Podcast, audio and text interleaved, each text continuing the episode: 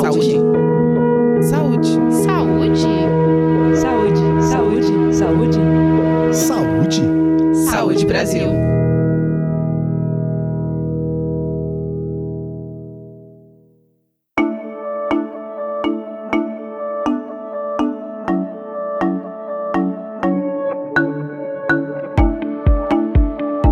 Home office, homeschooling, teletrabalho, trabalho em casa.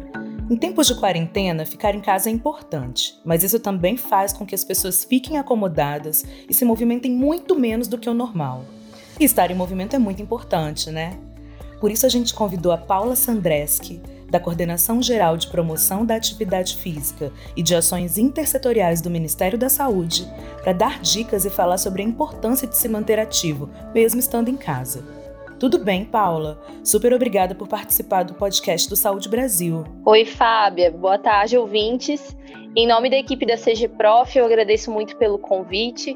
Realmente, apesar de todas as mudanças de rotina que a gente está sendo obrigado a fazer, é muito importante continuar se movimentando. E é sobre isso que nós vamos bater um papo hoje, né? Isso mesmo. Eu acho que a gente pode começar, inclusive, falando sobre essa importância de não parar a atividade física nesses tempos de home office. O que, que pode acontecer se a população ficar sedentária nesse período? Então, apesar de todas as mudanças, de rotina, o nosso corpo continua tendo as mesmas necessidades, né? Então, a rotina dentro de casa, ela propicia o aumento do comportamento sedentário, que é o tempo que a gente passa sentado ou deitado, tirando o tempo que nós estamos dormindo, aquele tempo assistindo televisão, jogando videogame ou até mesmo trabalhando.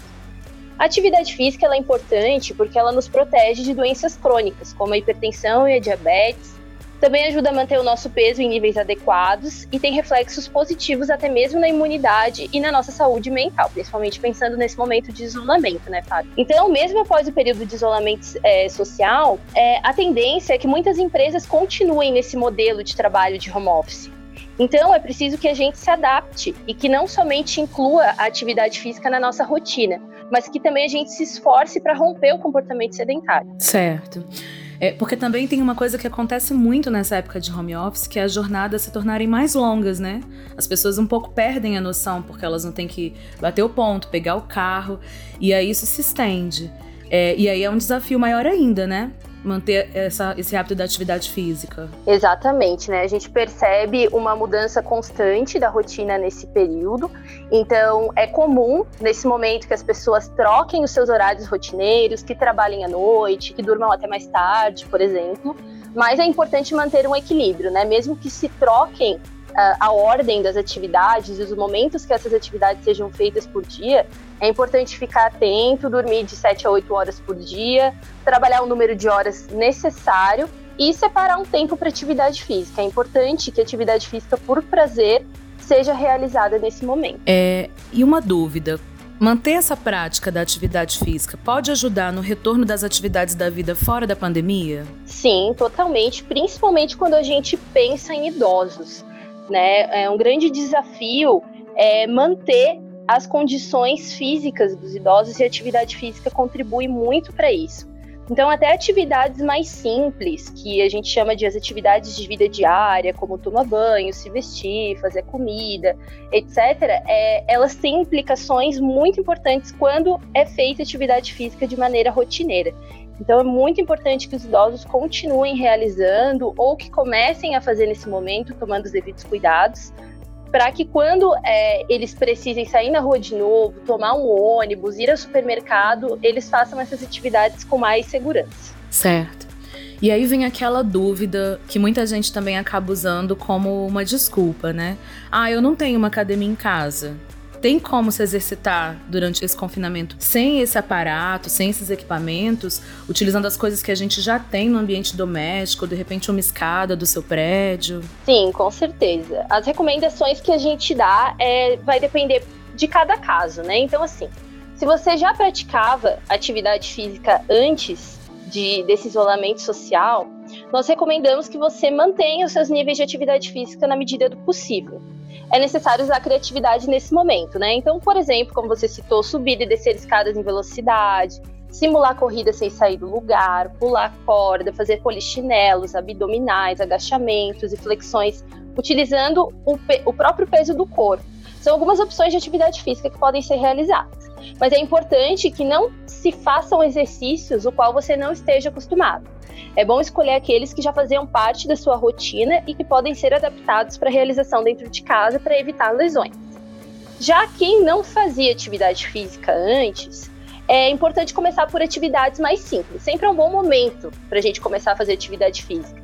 Mas é bom optar por aquelas mais simples. Então, assim, a gente recomenda que quem não fazia atividade física antes, comece por usar escadas ao invés de elevador. Quando precisar ir ao supermercado, por exemplo, por uma necessidade, opte por ir, por ir caminhando ou pedalando. Não fique sentado por mais de 30 minutos ininterruptos. É importante fazer algumas pausas no comportamento sedentário. Uma dica legal também é estipular metas diárias para se desafiar diariamente. Uma sugestão é dar 8 mil passos por dia, por exemplo, é, e você pode monitorar o número de passos por meio de aplicativos de smartphone. É, uma dica legal é digitar lá na sua loja de aplicativos a palavra pedômetro. E aí vão aparecer diversas opções de aplicativos gratuitamente que vão medir o número de passos. Outra dica legal também é dançar. A música é uma ótima ferramenta para a realização da prática de atividade física em espaços limitados, como a sala da nossa casa. Ah, muito boa essa dica. E assim, você acabou dando uma pincelada em vários tipos de atividade, né, que podem ser feitas, mas eu acho que também seria legal dar um exemplo de atividade que pode ser feita por criança, por adulto e por idoso. Então, os adultos e idosos podem fazer essa atividade, essas atividades que eu citei, reconhecendo né, os seus limites. Então vai depender muito do histórico físico de cada um. É complicado aqui a gente citar certos exercícios que podem ser realizados, mas como eu falei, é interessante que quem já fazia atividade física continue na medida do possível fazendo o que já fazia, adaptando para o contexto da casa. E quem ainda não fazia, opte por aquelas mais leves, suba a escada do condomínio, ao invés de elevador e etc. As crianças é um caso à parte, né? A gente sabe como é difícil que distrair essas crianças e manter elas em atividades durante esse período, mas é fundamental priorizar as atividades que envolvam movimentos e tirem eles da frente da tela da televisão, smartphones e tablets, que é o comportamento sedentário. É, você pode propor brincadeiras dentro de casa, como esconde-esconde, mímica, criação de É, dessa forma, as crianças vão ser estimuladas a fazerem atividade física, né? E uma dica também legal é pedir para as crianças mesmo darem ideias de brincadeiras. Muitas vezes eles são muito mais criativos do que nós, né? Joia. Então vamos lá. Tem alguém ouvindo a gente que de repente estava desanimado, com preguiça, sedentário, e aí a partir dessa nossa conversa achou que pode começar uma rotina de exercícios. Qual que é a sua dica? É melhor de manhã, antes de começar o dia, ou de noite, quando já está mais próximo da hora de dormir, ou isso é muito individual? Então, o melhor horário para fazer atividade física é o horário que a pessoa se sente melhor para realizar. Né? Como a gente comentou, nesse período de, de isolamento, as rotinas ficam muito trocadas. O importante é a pessoa estar tá disposta e sentir prazer em fazer aquela atividade.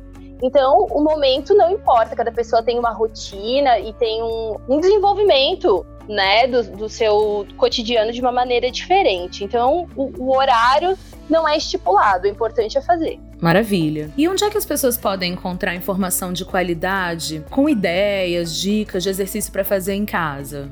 Bem, é, nesse momento de isolamento, a tecnologia está sendo essencial para nós mantermos a nossa atividade de vida o mais normal possível, né? Mas com relação à atividade física, é preciso ter alguns cuidados.